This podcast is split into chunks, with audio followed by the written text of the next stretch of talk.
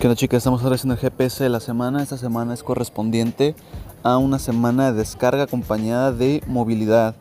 Esto para empezar a ganar un poquito más de rango muscular y rango articular para evitar lesiones, ya que en las últimas dos semanas de carga intensa que nos hemos encontrado, pues vaya, han aparecido uno que otro problemilla, ¿no?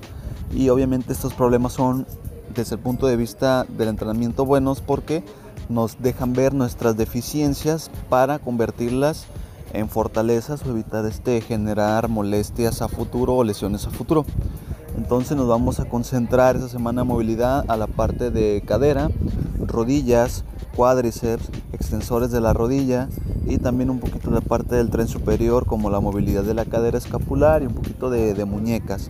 Así que lo que vamos a ver esta semana es un poquito en cuestión de resistencia aeróbica y anaeróbica, un poco más corta, en cuestión de pesos cabe la posibilidad de que los pesos sean pues muy parecidos, un poquito superiores, obviamente con repeticiones bajas ya que nos encontramos en descarga y pues venga, ¿no? A tratar de, descansar el músculo y que, se, y que esté en condiciones óptimas para iniciar una semana de corriente y posteriormente iniciar una semana de carga o dos semanas de, de carga posteriormente a la semana de corriente. Con eso me despido el día de hoy, chicas. Espero se encuentren bien, aprovechen estos ricos climas cambiantes y nos vemos el siguiente domingo en el GPS la semana de zona 31.